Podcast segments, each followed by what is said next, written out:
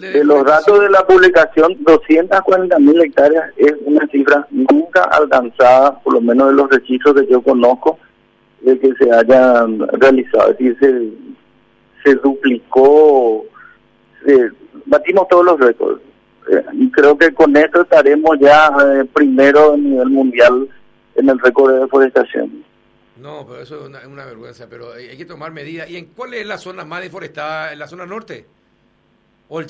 Eh, realmente no estoy haciendo el seguimiento de eso. Eh, hay sistemas de monitoreo satelital que dan cada 17 días un reporte. Eh, entiendo de que varias instituciones del Estado poseen eso y también organizaciones de la sociedad civil. Se había conformado una red de información con la WWF, que es el Fondo Mundial para la Naturaleza, y eh, ellos estaban enviando esos informes, creo que a nivel mensual, a las diferentes instituciones para que se tomen las medidas de control, monitoreo, fiscalización.